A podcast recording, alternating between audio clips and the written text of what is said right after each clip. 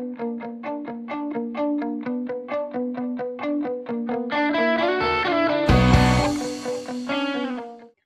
a todos, bienvenidos a otro podcast, su podcast Las Inconforme Hoy. Y como para, como para ustedes es lunes, pero para nosotras es jueves, bienvenidos a otro episodio. Hoy vamos a hablar de un tema que con Laura nos tiene impacientes, pues personalmente a mí me tiene muy impaciente y es algo que también nos unió porque tanto Lau como yo nos encanta el libro El retrato de Dorian Gray y pues eh, es mi segundo libro favorito, el libro favorito de Laura lo cual fue una sorpresa para nosotras saber que nos teníamos ese, compartíamos ese amor.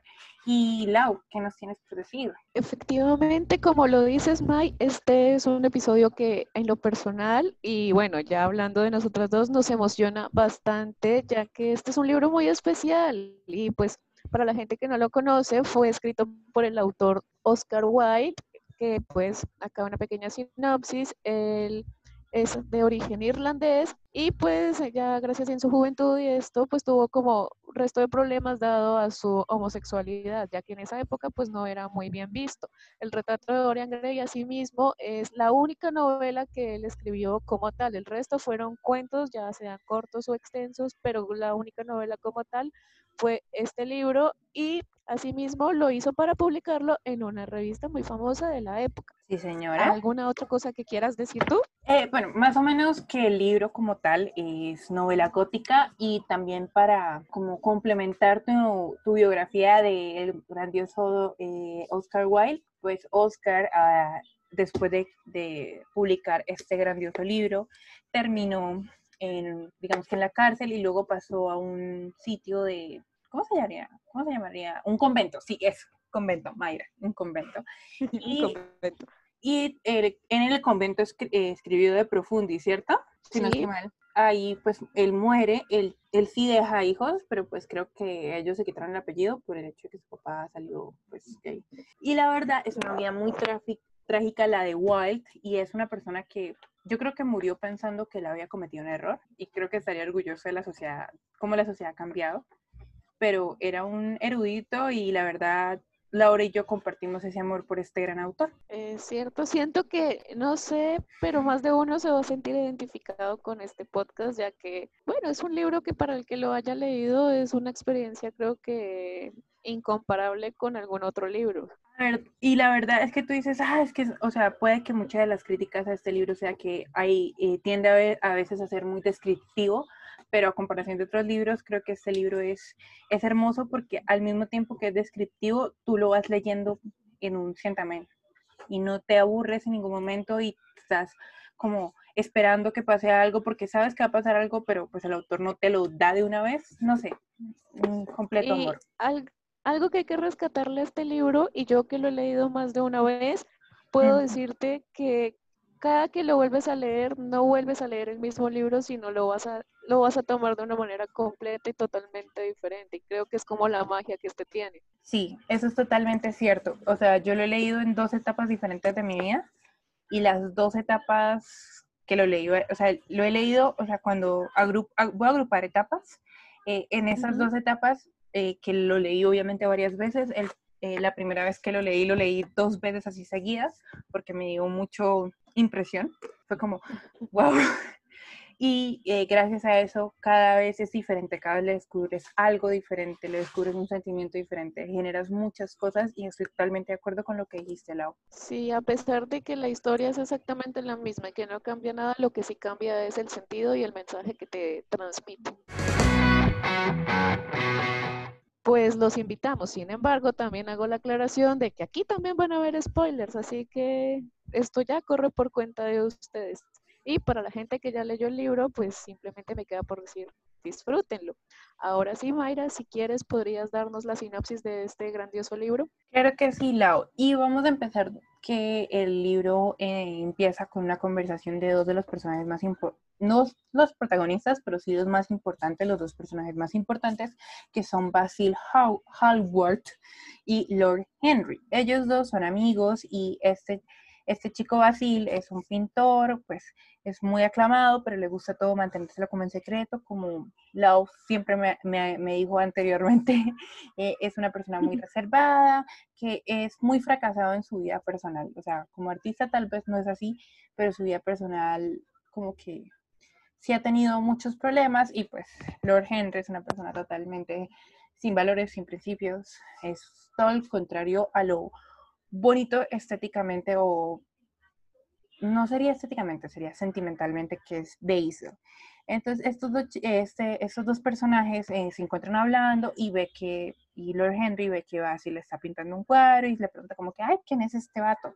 Y es como que, este vato fue lo conocí en una fiesta, es una excelente persona, es como, como la paz mundial, es, algo, es una persona hermosa por dentro y por fuera, y le dice que se lo presente, obviamente él dice como que no, lo quiero reservar porque tú eres una porquería, entonces, eh, pues todo, ellos dos conocen a, a, a este muchacho que se este muchacho se llama Dorian, que es un joven encantador y todo, y pues Basil quiere mantenerlo así, como lo conoció.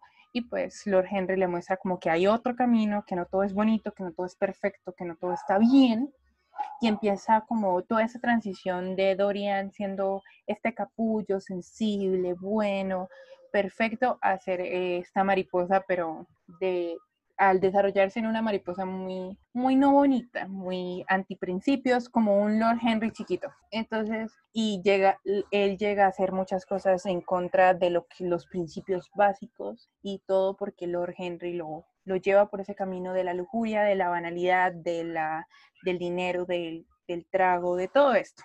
Gracias Mayra por esta introducción tan suspicaz y tan sustanciosa del libro. Ahora vamos a proceder a hablar de los temas como tal que trata este libro. Pero antes creo que parece pertinente hacer una pequeña socialización o descripción de cada uno de los personajes para entender muy bien la transición de este durante el libro, ya que comienzan de una manera y terminan de otra. Para ya poder, ajá, para ya que nos puedan entender un poquito más a la hora de que empecemos a tratar los temas. Eh, bueno, eh, los personajes principales diría que son tres, que son los que yo hablé en la introducción, pero pues voy a sumar a un personaje que determinó el cambio, Dorian, que es un personaje femenino, y estamos con Dorian, que es el protagonista y pues por el cual el libro recibe el nombre, que es una persona que al principio del libro es como, como lo decía, un capullo, es frágil, es bueno, eh, él, él, piensa que todo el mundo es unicornios y arcoíris, que nada malo pasa, que no hay pobreza, que no hay nada, ¿sí? También es por el hecho de que como al ser el hijo bastardo, porque su mamá, eh, él es de una relación donde su mamá se enamoró de una persona que no, no, es, no tiene la misma clase social que ellos dos, que pues que la familia de Dorian y que, o sea, y que quedó embarazada, su abuelo lo manda a vivir súper lejos, encerrado, entonces están como en una bolita de cristal. Es una persona buena, es un... Es, algo, es alguien muy banal, pero con sentimientos muy bonitos. El siguiente que, y él, ahí es donde él empieza la historia cuando él conoce a Basil Hallward, que es un, es un pintor, como ya lo describí en la sinopsis, que en su vida personal está muy fracasado, que como dice Lau, es una persona muy reservada, que quiere todo, que esté como él conoció a Dorian en una bolita de cristal, todo muy perfecto, todo muy adecuado, pero pues que la verdad el mundo se le sale de las manos y termina defraudándose a sí mismo al intentar mantener a alguien que no quiere seguir como, como antes, ¿no? Y tiene unos sentimientos muy fuertes y unas opiniones muy, muy fuertes en cuestión de ética y cuestión de... Moral. de moral, sí. Ahora, Lau, ¿por qué no nos cuenta del nos cuentas de Lord Henry.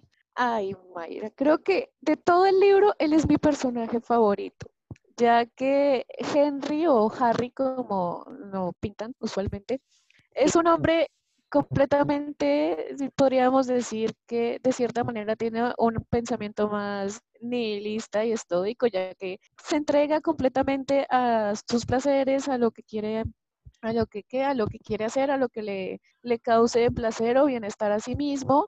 Y también es un hombre de cierta manera muy, pues muy, muy cínico, ya que todos sus apuntes y van a encontrar resto de comentarios muy divertidos, pero a la vez cargados de cinismo y de doble sentido, ya que pues a él no le importa como ir diciendo las cosas en la cara a la gente, corrompiendo a quien sea, pues es su manera de pensar y como es su manera de pensar, pues así mismo pues digo que es nihilista un poco, ya que así, vive porque sí, como se le antoja, como quiere, sin preocuparse, ya que dice como que, ok, de aquí no hay nada más y solo importa cómo te ves en tu aspecto físico y lo demás pues sobra. Entonces es un personaje que tiene mucho trasfondo y una atmósfera muy curiosa, pero podríamos describirlo en una palabra y es que son cínicos sin promedio. Sí, más bien como rebeldes. O sea, se podría decir que el pensamiento de Lord Henry es muy rebelde para su época. Demasiado. Pero tiene unos apuntes muy... Geniales. Sí, o sea, la verdad, y hay unas conversaciones muy profundas, o cuando él habla del libro amarillo, ¿te acuerdas del libro amarillo? Sí. Entonces, eh, es como, es una persona de mundo, vamos a hablar así. Lord Henry es una persona de mundo, de mundo, de mundo, de mundo, de mundo que conoce, que sabe, que lee, que es un erudito, además no poder. Creo que le gusta la vida, o sea, le gusta vivir, le gusta disfrutar. Y la vive a su antojo sin importarle a quien lastime, a quien corrompa, a quien elogie, a quien no, simplemente vive su vida a su antojo. Exactamente. Eh, y el otro personaje que, te, que, quiero que demos la introducción porque es, no es importante como tal su historia, pero sí va a definir un punto de cambio para, para Dorian, es, es Civil es relevante en la Sí, este personaje es muy relevante en la trama, ya que es el parteaguas en la historia de Dorian Gray. O sea, sin, si, si ella no era, o sea, si ella no era eh, digamos que su, historia no hubiera terminado en el libro, o sea, si Sibyl Vane no hubiera llegado hasta un punto, tal vez eh, no hubiéramos tenido libro o no hubiéramos tenido historia. Ya, sí, porque su aparición y su, sí, su aparición y su trabajo en, en este, en su aparición y desarrollo durante la trama es clave y creo que el libro sin ella no hubiera tenido la carga que, que tuvo o el éxito que tuvo. Pues para definir a Sibyl Vane es la versión femenina de Dorian Gray, ilusionada por la vida, solo que no tiene dinero. Yo sé. es una actriz muy mal, o sea, muy mal. Mm, digamos que fracasada no en el sentido de que sea mala, sino de que a lo mismo como no tiene dinero, pues sus presentaciones no son tan glamurosas. Exactamente, eh, es una niña muy tierna, es menor que Dorian, o sea, ve la vida todo como un cuento de hadas porque creció, creció en un teatro, ya que la mamá también es una actriz fracasada. Eh, ella creció en un teatro, entonces ella pensó que toda la vida iba a tener a su príncipe azul, es más, describe a Dorian como su príncipe azul. Y cabe aclarar, cabe aclarar que Sybil Vane pues, fue casi que el primer amor de Dorian. Sí, es cierto, fue el primer amor de Dorian. Y luego, pues, jejeje, nos faltaron las risas. Ahora está en el cielo junto a Michael Jackson. y pues luego, pues, o sea, en paréntesis de este eh, momento de risa, pues Dorian después de ella, pues digamos que no tiene así como un gran amor. Simplemente... No, lo, lo demás son aventuras pasajeras gozando de la vida gozaba la vida, no le ponía atención y empezó a tener la misma filosofía que nuestro Lord Henry. Pero bueno, ya aquí está la descripción breve de los personajes. Ahora empecemos con lo interesante. Chan, chan, chan, chan. Vayan por palomitas, café o lo que quieran. Ahora, bueno, como tema principal vamos a empezar hablando sobre las relaciones entre estos personajes, cómo eran entre, entre ellos mismos y cómo era su relación con el entorno y la sociedad en la que estaban viviendo. Exactamente. creo que como principal relación vamos a poner la relación entre Basil y Harry. Eh, Basil y Harry. Ellos, mm, la verdad, durante el desarrollo del libro yo no entendía por qué seguían siendo amigos sabiendo bien los cómo opuestos se atraen, ¿no? No, pues sí, pero sabiendo que era, cómo era Lord Henry y cómo, o sea, cómo él interactuaba y todo lo que, a veces lo que le decía así, era como, porque siguen siendo amigos?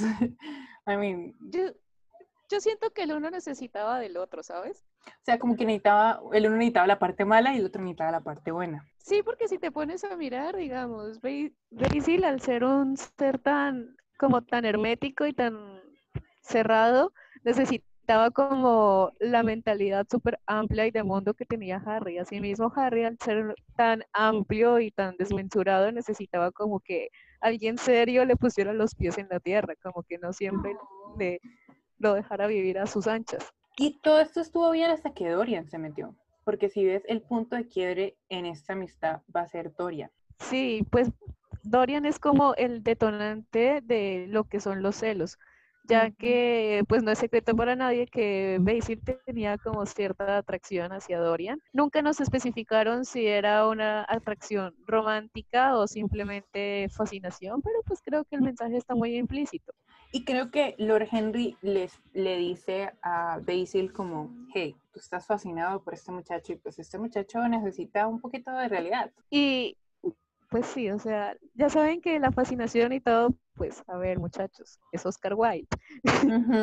¿De quién hablamos? Entonces, pues obviamente iba por un interés más allá. Asimismo, esto es lo que acabas de decir de que, pues Basil le dice que pues este muchacho necesita conocer un poquito más de la vida, o sea, le falta calle. Entonces, como comentaba Lau, eh, eh, Dorian y Dorian viene a ser el punto de quiebre entre estos dos amigos, pero en el sentido de que los dos van a competir por mantenerlo de la manera que ellos quieren. Claro, porque cada uno tiene un interés distinto en Dorian. Harry lo ve como alguien a quien le hace falta una pequeña ayudadita, una pequeña probadita del mundo, y Basil lo ve como el ser perfecto y glorioso que no quiere que nadie toque ni corrompa su belleza. Exactamente. Y es ahí donde empieza lo que nosotros llamamos el antes y el después de Dorian. Eh, Dorian eh, va un día a comentarles a estos dos, a, estos, a sus dos grandes amigos como encontré el amor de mi vida. Sí, un poco muy Disney, pero él encontró su amor de la vida después de que este, esa persona, Lord Henry, le dijera como, usted, usted no, usted, usted está, usted está pendejo. Entonces él dice como, no, me voy a caminar así como toda una drama queen y se va y encuentra a esta persona llamada Civil, que es una actriz de mala muerte en un teatro de mala muerte y que le parece preciosa. ¿Por qué? Pues Pregúntenselo al autor. Sí, no, y que ya como lo habíamos descrito antes, Civil era la versión femenina de Dorian. Así que esto lo atrapa y lo cautiva, ya que ve una parte de él en ella. Exactamente. Y esa chica pues era mucho más menor que, mucho más menor, mucho menor que, que Dorian. Es una chica que ha vivido en una bola de cristal también porque su mamá es una actriz fracasada y lo único que tiene para comer es ese teatro y su hermano súper sobreprotector porque no tiene, esa muchacha no tiene papá, así como Dorian. Sí, o sea, creo que el autor, eh, que Oscar Wilde, eh, te vendió, nos vendió a Cyril como un Dorian 2 en versión mujer. Ajá. Entonces él, él dice como, no, yo me voy a casar con esa muchacha y entonces los dos amigos como, ¿qué te está pasando? Porque obviamente... no, por favor. Sí, obviamente si a ti tu amigo te dice como a menos de una hora que no le conocías a nadie, te dice como, encontré a la persona con la que me voy a casar, tú dices como, cálmate, algo así muy Ted Mosby. Tú sigues pendejo, Dorian, o sea, te lo acabo de decir y te lo repito. Exactamente. Y cuando hago eh, lo de, lo de Ted Mosby es porque pues, es igualito que le dice en la primera cita, te amo a una persona. Ajá. Entonces él va y, o sea, está súper enamorado, va todos los días a ver las obras de ella, le manda flores y le dice a la mamá, o sea, y empieza a tener como su amorío con esta muchacha, pero esa muchacha obviamente no hay como relación física como tal, sino puras palabras. El hecho de que esta muchacha sea menor de edad, pues es un, es como un cargo muy grande también en esa época. Entonces él ve que la única manera de estar con ella es casándose y fue cuando le va y le dice a sus amigos y sus amigos como, we need to conocerla, o sea, necesitamos conocerla, pero ya, o sea, ¿qué es lo cautivador como para que usted diga, me caso ya? Ellos son como cualquier amigo que tendrías tú, que es como, a ver, cuenta el chisme, yo tengo que saber por qué. Entonces él dice como que no, yo no los quiero llevar porque fijo, usted me arruina. Y entonces él le dice, ellos le dicen como que, ay, no, no, no, no sea huevado, llévenos. Y él, antes de eso, le dice que van a ir sus amigos y que por favor se case con él porque ya no aguanta más y que, ¿sí? Entonces, la pendeja está, porque es que la verdad está, los dos están muy pendejos. Entonces le dice como, se ilusiona re feo, que va a vivir en una mansión y que todo, y pues, amiguita, tu historia no va para mucho. Entonces, ella, al estar tan ilusionada, pues falla en la obra, falla en la obra que lleva, obviamente, Dorian a sus amigos, todo orgulloso como, mi vieja, y ella como, no. Qué eh, decepción. Sí, entonces ella empieza a actuar mal porque está súper concentrada, como me voy a casar, voy a hacer un vestido. y, y, es como... Está muy ilusionada con Dorian. Está muy ilusionada por lo que le dijo Dorian, y hace la obra re mal, y además que es una obra súper importante para, porque creo que Lord Henry la conocía muy bien, y los aburre tanto que para el tercer o cuarto acto de esta obra, ellos dicen como, lo siento, adiós, como que no iban a aguantar más y pues Dorian ve toda la situación con rabia y después de la obra le dice a, Civil como, pues ni madre, güey, me... Le reclama muy feo. y, y, le dice que lo pone en ridículo frente a sus dos amigos, sus más importantes amigos, su más importante relación. Entonces le dice como, pues no, pues Nel, o sea, pues el matrimonio se acaba, amiga. I'm so sorry. Adiós. Y se va. Porque pues súper decepcionado, súper triste, porque en serio quería mostrarle lo, lo que él veía en ella, ¿no? Sí, y arruinó de cierta manera una noche importante para Dorian. Y aquí es donde empezamos a ver que toda la caridad y todo lo bella persona y comprensivo que resultaba ser Dorian, pues ya no lo es. Exactamente, ya no lo es. Y es por eso que Dorian al otro día se entera, bueno, creo que le llega, lo ve en las noticias, ¿no? Bueno, no en las noticias, en, el, periódico. En el periódico. Lo ve en el periódico. El periódico son noticias. Ya se suicidó y al darse cuenta se había suicidado pues la joven Civil Bain. ¿Por qué se suicida Civil Bain? Porque se da cuenta que pues perdió todo, el lead perdió todo. Era la oportunidad más grande de, de, salir del hueco en el que estaba y de sacar a su familia. Y lo perdió todo. Exactamente, y esto trastocó mucho ya que ver que alguien se suicida por él. Exacto. Y creo que Civil le deja una carta. Exactamente, ya que Civil le deja una carta y es que aquí hay un detalle súper importante que no lo vemos hasta a mediados del libro y es que el que lee la carta que deja Civil nunca es Dorian, sino el hermano.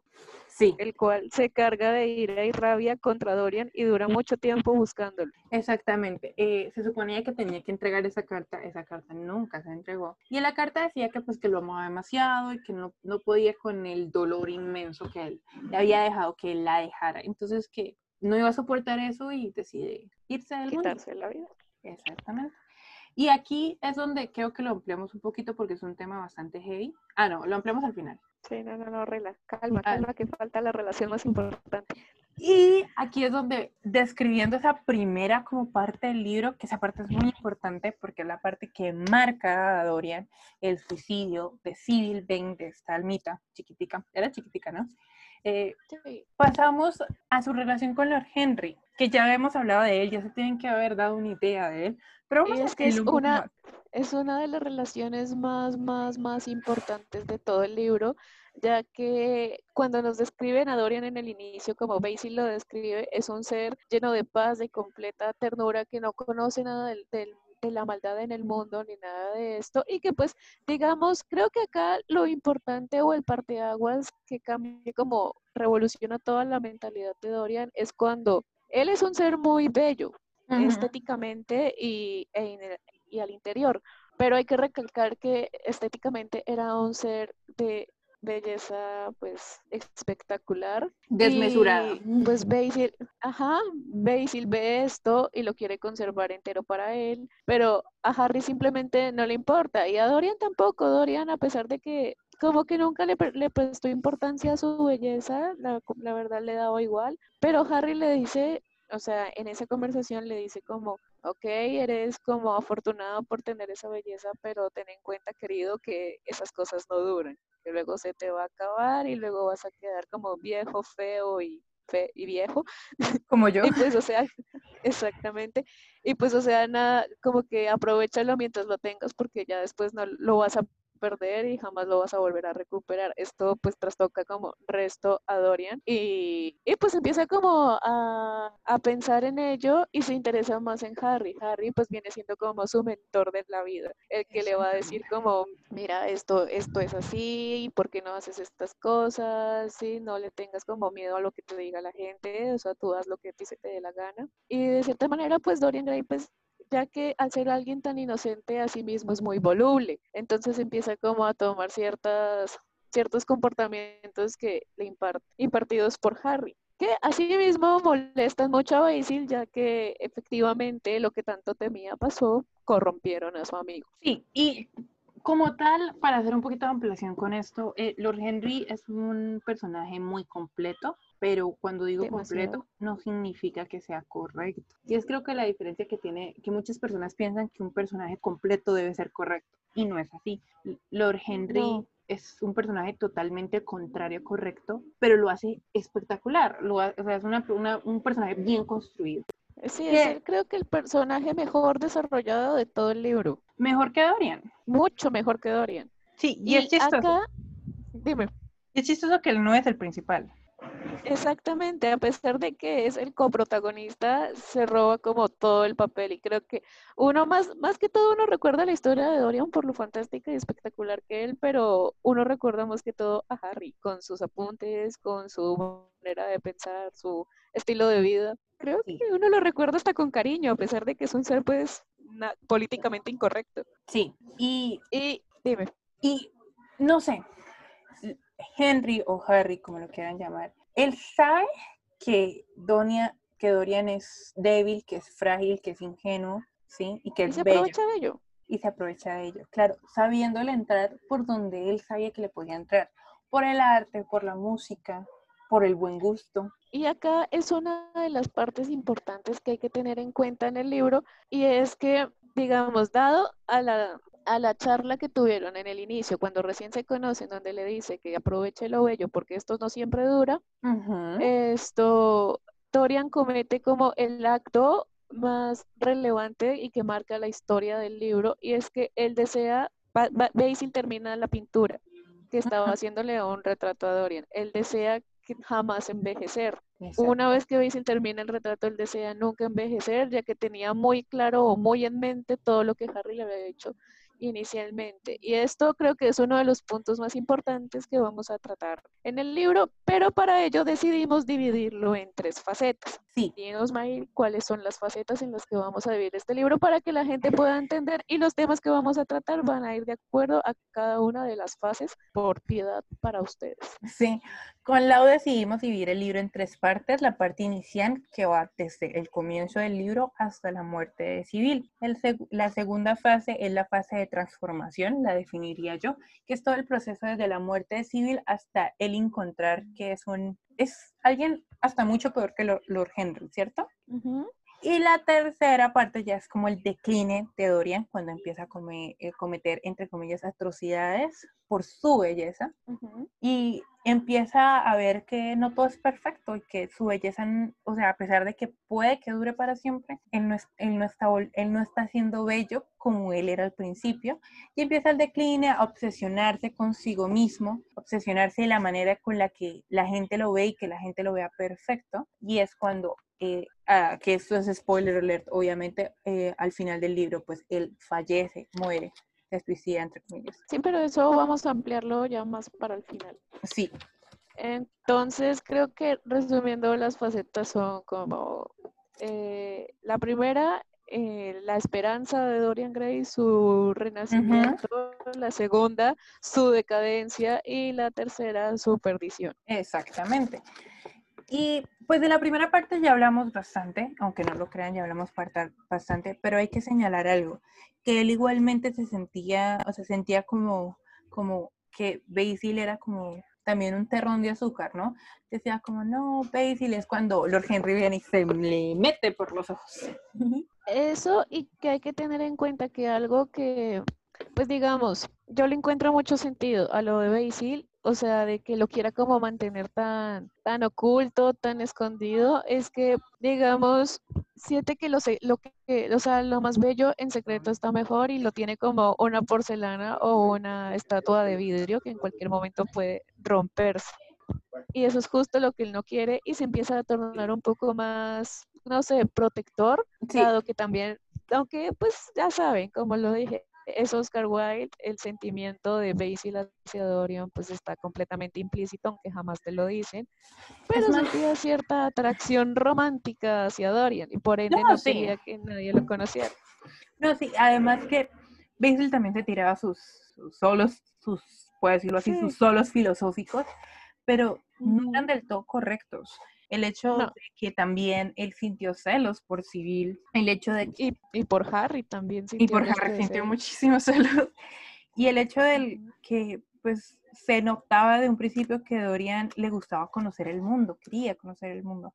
Tal vez conocer el mundo no de la manera en la que lo conoció con Lord Henry, pero sí quería conocer el mundo. Y todo el mundo que él había imaginado que iba a conocer y que lo iba a conocer con Civil se cae a pedazos cuando pues él obviamente rompe con ella y él y ella se suicida. Hay que tener en cuenta que aquí Oscar Wilde nos hace una crítica importante en este inicio del libro hacia la frivolidad de la gente, hacia la banalidad y que entre más ostentoso y más fachoso te veas, o sea, fachoso dícese del término en el que mejor aparentes, sí, o mejor o bien presentado te veas, pues así es como todo el mundo como que sí, vas a estar como en una socialmente aceptado. Entonces hace como mucha, una crítica muy fuerte hacia la frivolidad y la banalidad del pensamiento de la gente de ese entonces, nomás como por, por, ponerlo de ejemplo la tía de Dorian. Ah, sí. Ella se llama... Ah. Personaje completamente irrelevante, pero que sirve como que es buen medio para hacer una crítica. Sí, es eh, Lady Agatha, ¿no? Sí, Lady Agatha. Sí, Lady Agatha, gracias. Eh, además, pues a Dorian, eh, vamos a tener dos opiniones diferentes sobre Civil desde el punto, desde los ojos de Harry y de los, desde los puntos de Basil, porque Basil dice como, la acabas de conocer, amigo, o sea, es imposible que te hayas enamorado ya de ella. Y pues Harry dice como, es una, es una sirvienta que te vas a casar con una sirvienta. Exactamente, acá está como digamos, vuelvo, vuelve y se hace la crítica de una manera más distinta, ya que pues Basil representa como el lado más, como el angelito bueno y el angelito malo. Basil representa como el angelito bueno en donde le está diciendo, a ver, aterriza, no la conoces bien, no sabes de dónde viene, no sabes, sí, su procedencia ni nada de esto. Pero el contrario, Harry es un poco, y ya no lo, no lo dejan ver desde hace mucho, que no le importa cómo, de dónde venga ni nada, sino el estatus social que tenga, el dinero que provea. Entonces le dice, pues a ver, esta vieja es pobre, ¿qué, qué te pasa, amigo? Reacciona, date cuenta. Y pues por ese lado como que, o sea, simplemente como que le sugiere que la use como para, para pasarla bien con ella, más no que se meta en algo más serio o se comprometa con ella porque pues no es una persona con dinero. Y podemos ver en esta primera parte eh, lo bello que puede llegar a ser Dorian porque ni lo uno ni lo otro le interesa, se siente más como por él. Y, y, es por eso que cuando, o sea, cuando él se las quiere mostrar, él quiere que vea, que vean lo que él vio en ella. Y el que La perfección que vio. Exacto. Y al ella, pues, decepcionarlo todo, pues mató todos los sentimientos tal vez platónicos, y lo voy a decir así, platónicos, que tenía por ella. Sí, porque a fin de cuentas para Dorian Civil simplemente fue un espejismo, sin embargo, fue un espejismo que lo trastocó y lo sacó de la realidad en la que estaba y le mostró un plano más oscuro de él. Sí, eh, es como Civil va a representar como personaje el choque a la realidad de Dorian, que él como como mismo como civilera, que era una, una rosita delicada, y pues que el mundo, que las rosas no son solo así delicadas, sino que tienen espinas. Exacto. Y aquí creo que ya dejando un poco a un lado esta, esta primera parte, entramos a la segunda parte del libro y es cuando Civil le muestra ese choque de realidad, ese baldado de agua fría a Dorian y empieza el cambio en él. Sí, porque, bueno, luego de que, como ya lo hemos mencionado muchísimas veces, Civil se suicida, pues Dorian queda con cargo de... De conciencia. Sí, de conciencia. Al decir como que no, venga, ella se suicidó porque yo terminé con él, ahora su mamá va no va a tener con qué comer, su hermano tampoco, todo va a salir mal. Y es cuando también llega Lord Henry le dice, despierta. Bueno, luego de varios días, ¿no? Obvio. Luego de varios días como, ¿dónde estabas, pendejo? Y él como sufriendo. Y Lord Henry le dice como que, pues no, o sea, amigo, no, la vida no es de eso, pues si ella se decidió, pues mal por ella, no es tu culpa, amigos, e-, ella fue la que tomó la decisión, no es culpa de nadie. Y le dice, leas este libro, que este libro también va a ser muy importante en la historia. Es un, es un libro clave en la historia de Dorian. Que no tiene nombre. Es amarillo. El libro amarillo, así se define, el libro amarillo. Ese libro amarillo es como la Biblia de Lord Henry. Sí, su manual de vida, básicamente. Su manual de vida, y Dorian lo lee y queda fascinado porque esta vida ni siquiera Basil, que era su amigo más nuevo y su amigo más de mundo, entre comillas, le había presentado. Y Dorian, obviamente, después de que de tan alentadoras palabras de Harry, donde le dice, bueno, no, es culpa tuya, sino de ella, la decisión fue de ella, tú no tuviste nada que ver, pues sal de ahí, o sea, como que reacciona. Él empieza a leer este libro y se empieza a dar cuenta de que nada en lo que creía era verdad y de que se estuvo privando de muchas cosas que pudo haber hecho simplemente porque supuesta, todo el mundo le dijo que no eran correctas. Sí, y aparte de que, de que Dorian se da cuenta de que la vida no es tan sencilla y que tal vez su belleza lo podría llevar a tener una vida sencilla. Correcto. Y empieza a además, su decadencia.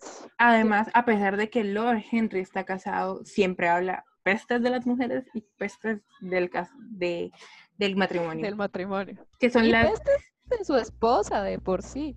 Y, la esposa es súper inteligente, by the way.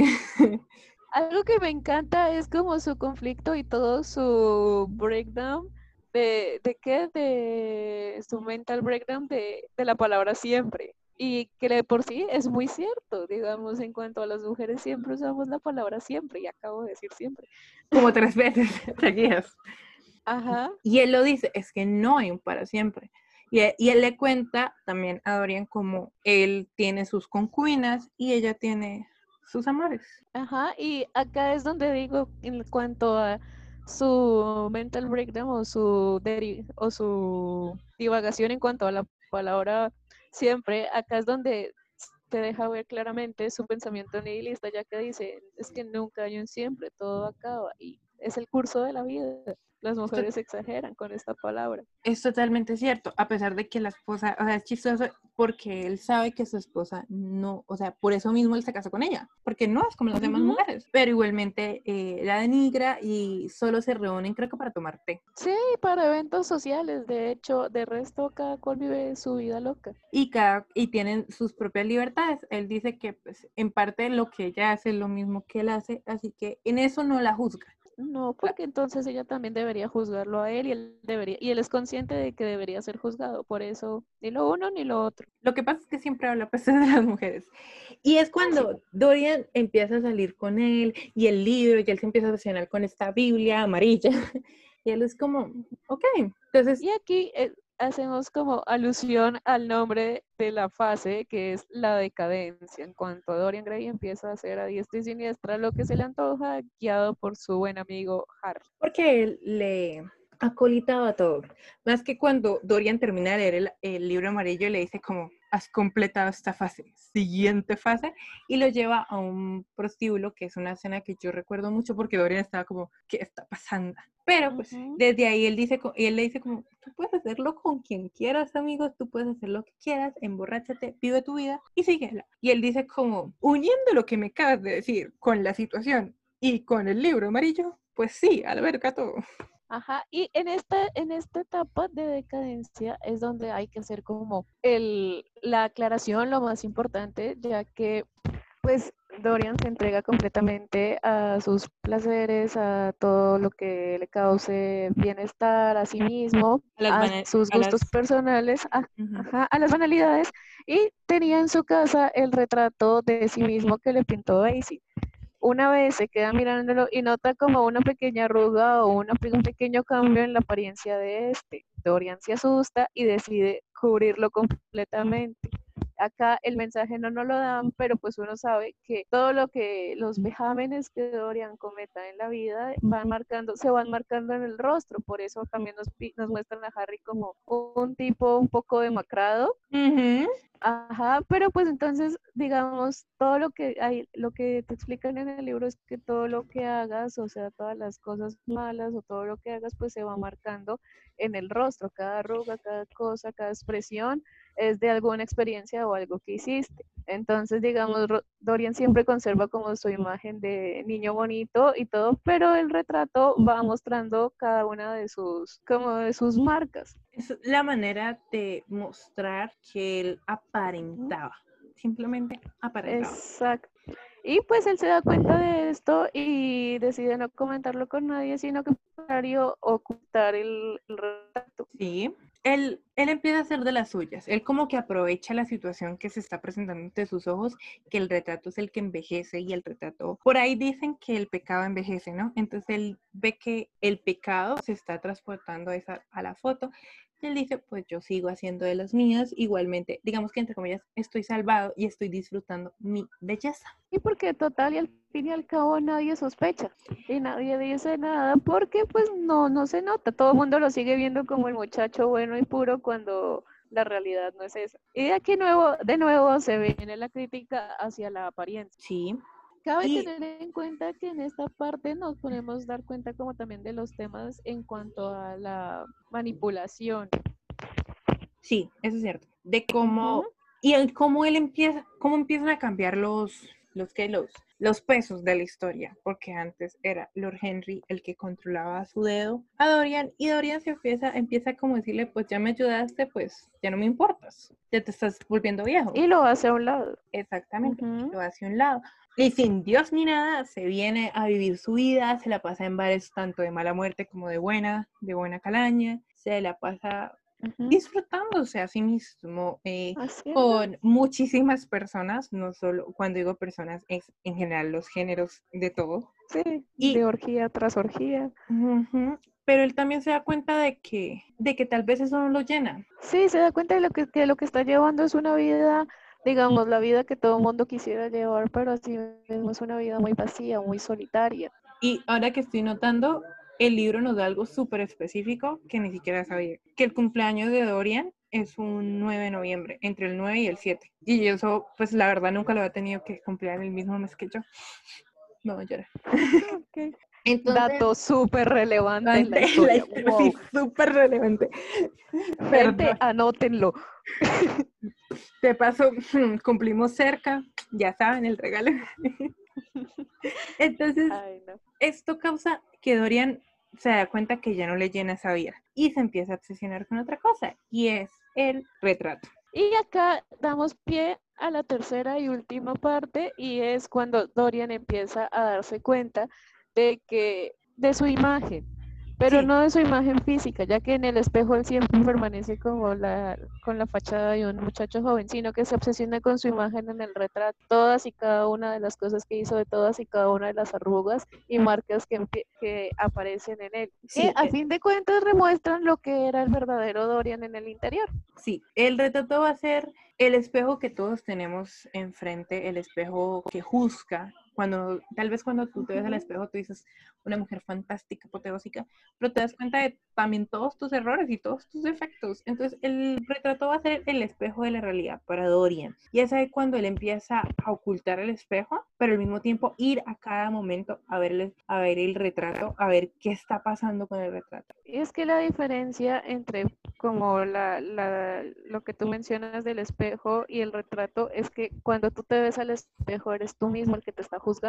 Acá no, acá es el mismo retrato el que está juzgando a Dorian. O sea, le está diciendo, le está mostrando toda como su, su segundo baño de realidad y por eso es que causa tanta asombro y tanta obsesión para él, ya que para alguien que está acostumbrado como a la belleza y a las banalidades del mundo, ver esto es un shock tenaz. Sí, y te das cuenta como de que, dime, como que él empieza a también a, a tener tintes de locura. Sí. Porque cuando Basil se vuelve a acercar a él, le dice como, jaja, Alice, ¿te acuerdas de mí?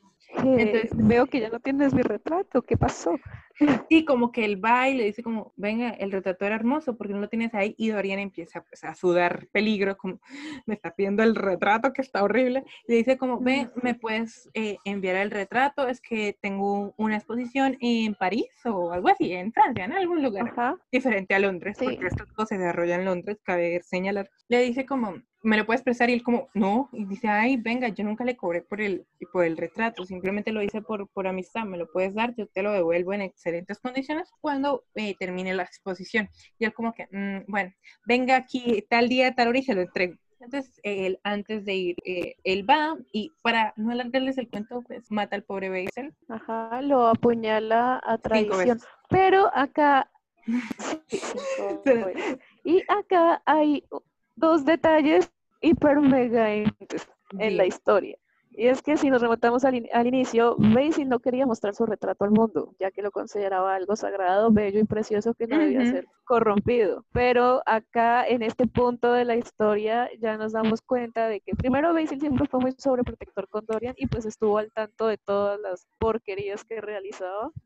Y aquí a Basil simplemente la imagen que tiene se, se deconstruye resto y le deja de importar, ya deja de considerarlo como algo sagrado, como una divinidad y lo empieza a ver de una manera un poco más humana, en la cual ya no le importa mostrar su retrato al mundo. O sea, ya lo deja de considerar algo sagrado, sino simplemente otro más del montón. Creo que, pues, remontándome mucho al libro, es, es, es, bastante, es bastante chocante o sea, para una persona, pues, o sea, ver toda esta transformación y que llegue a esto, pero es que esto no es lo último que pasa, o sea, tú dices, bueno, va a terminar aquí y Dorian va a ser como un, algo de realidad.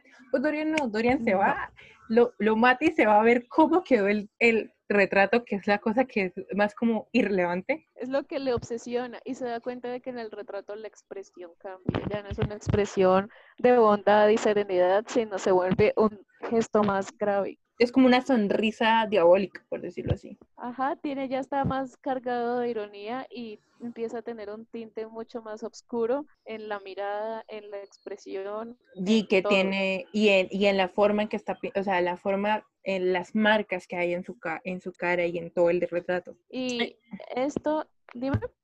Y bueno, sigue tú, sigue tú. Pues yo ya lo iba a acabar. Dale.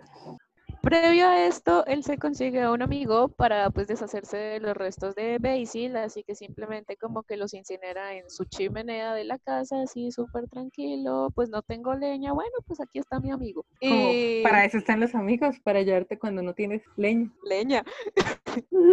y lo único que hace es como le oculta el secreto a, a, Harry, pero no se lo oculta, digamos, como con culpa o algo, sino simplemente le dice, pues Basil simplemente ya no está acá. No, es que más la conversación con Basil, de Basil con, con Harry y con Dorian es porque, ay, ¿sabías que, eh, que Basil nunca llegó a París? Y él como, ¿ah, sí? No sabía, cuéntame. No, pues no sé. No, pues sí, o sea, se hace completamente el que no es con él y no muestra ni una pizca de arrepentimiento por el acto hecho. Y pues Harry le dice como, no, pues nada, pues lo están buscando porque pues igualmente es una persona importante y él como, ah, chingón, me avisa si lo encuentran.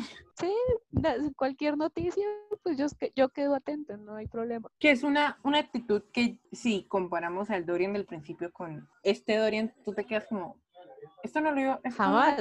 o sea, es como si fueran dos personas diferentes. Jamás hubieras esperado que eso llegase a pasar.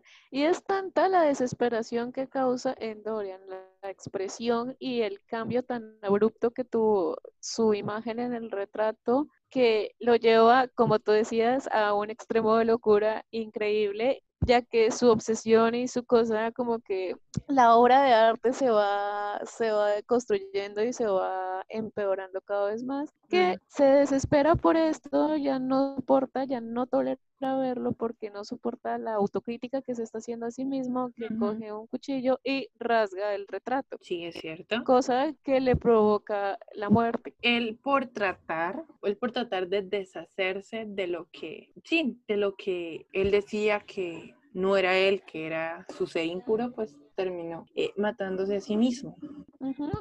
Porque O sea, básicamente el, el, final pues se puede tomar, es muy metafórico, pero si lo tomas a la hora de la verdad, pues él simplemente quería acabar con sus malos actos, quería acabar con todo, con su mala imagen, con la mala imagen que tenía de sí mismo. Pero la única manera de acabar con la mala imagen que tenía de sí mismo era acabar con él. Lo que, lo que es cierto, y en parte era un, era un final que esperábamos.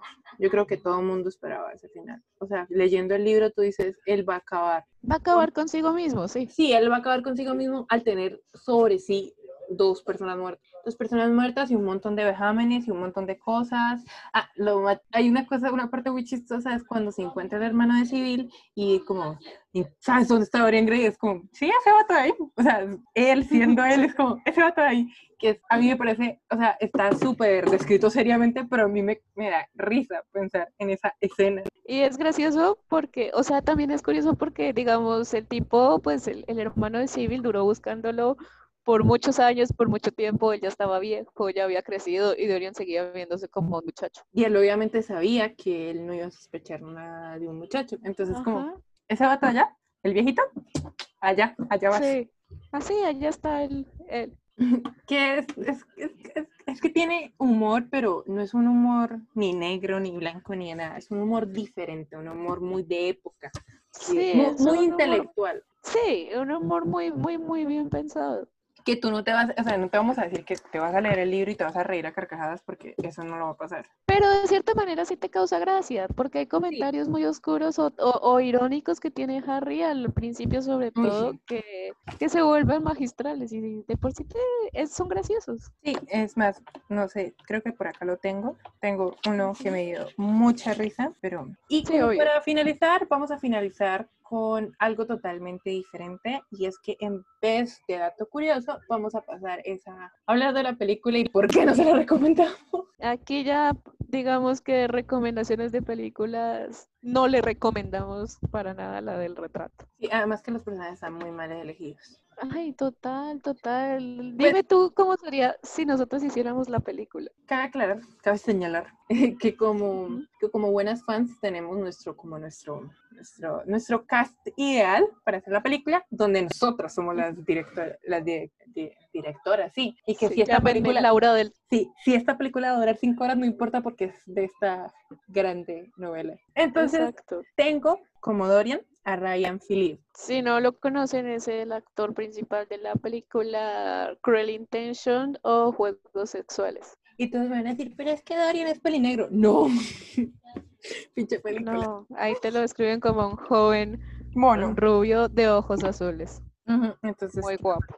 Y para civil, eh, ¿Te acuerdas la muchacha que yo te mandé que debemos publicarla en nuestras redes sociales? Sí. Esa me parece que la gente no va a entender, pero pues es una muchacha que encontré en TikTok eh, que se llama Faith, que me parece como la civil que yo me imaginé. Es muy pero, bella. Pero si no, pues puede ser Ella Fanning, pero con el cabello pelirrojo.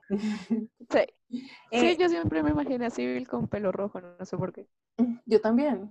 Eh, bueno, como Basil tengo dos personas. Tengo a Freddie Hickmore, lo conocerán por estar en la fábrica de chocolates, Charlie la fábrica de chocolates, sí. o el protagonista de Charlie la fábrica de chocolates, ya grande, obviamente, ¿no?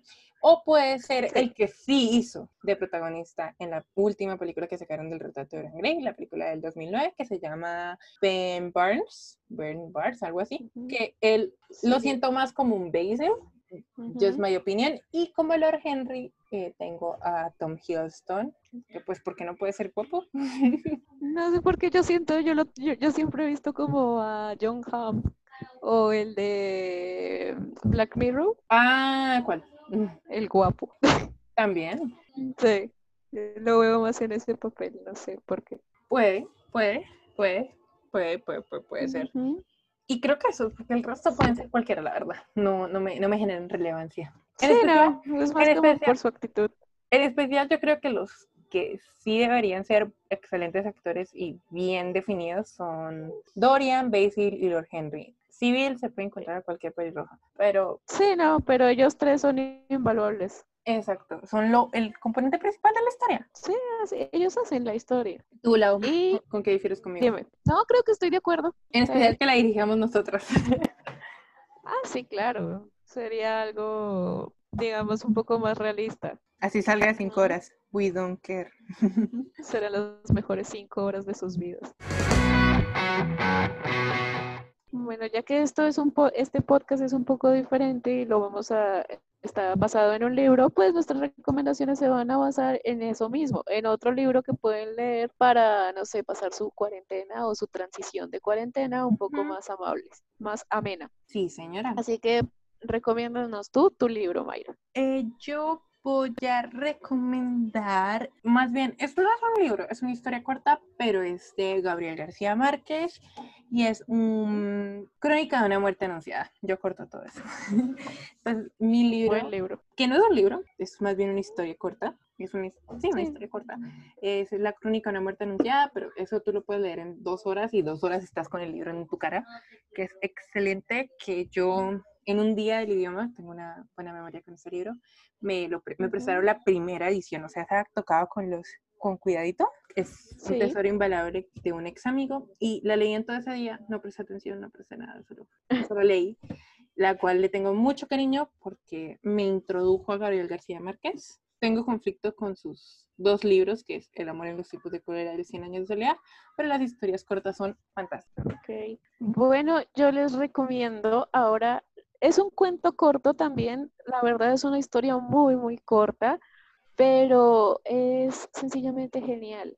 Es de, se llama Carta a una señorita de París, es de Julio Cortázar y trata básicamente la historia de un tipo que por alguna extraña razón pues le escribe a una amiga de París pero este tipo tiene la, ah, tiene la particularidad de vomitar conejitos. Sí, suena loco, pero hace una analogía pero magistral y perfecta a Dios y a la humanidad. Él vomitando con sus conejitos, en cómo los cuida y desordenan toda la casa. Es un libro que si lo está escrito de manera metafórica, pero si lo y la historia es genial, pero si lo meditan y ven el trasfondo de este, es una reflexión muy muy profunda. ¿Te das cuenta de Dime. Que nos fuimos muy boom latinoamericano con nuestras, nuestras recomendaciones y ni siquiera las, las comentamos entre nosotras. Sí. Muy boom latinoamericano, pero es creo que la mejor época de literatura latinoamericana. Ajá. Y pues les recomiendo demasiado este cuento. Se van a tardar a lo menos 15 minutos en leerlo. Es muy interesante y se asemeja mucho un poco con la historia que acabamos de, de relatar. Bien. Y ahora, ya que este podcast yo creo que para todos está siendo un poquito largo, pero viene de nuestros corazones, eh, vamos a despedirnos. Ajá, esperamos que tengan una muy, muy, muy buena semana, que les haya gustado este podcast, ya que pues fue hecho con mucho cariño y era algo que nos hacía mucha ilusión grabar. Pues nada, que la pasen bien. Mayra, recuérdanos las redes sociales. Sí, nos pueden encontrar en Instagram como las Inconformes Pod. Nos pueden encontrar en Twitter como Las Inconformes, eh, recuerden en Spotify como Las Inconformes, en iPod, en SoundCloud como Las Inconformes y, y si nos quieren contactar, eh, la les va a decir el correo. Nuestro correo es lasinconformespodcast.gmail.com Ya saben, sugerencias, no sé, que nos quieran patrocinar. Necesitamos unos micrófonos. manden dinero o temas que quieran que tratemos. Sí, la verdad, eh, temas porque vamos a y escríbanos sin miedo que nosotras no mordemos, al contrario, tenemos sus recomendaciones muy en cuenta. Exactamente, siempre las tomamos y las anotamos y las tenemos muy en cuenta. Gracias por compartir otro programa con nosotras, con nosotras y esperamos que sea de sagrado. Y, y pues recuerden que a pesar de todo, nosotras somos expertas en nada. Pero críticas en todo. Muchísimas gracias, hasta luego. Chao.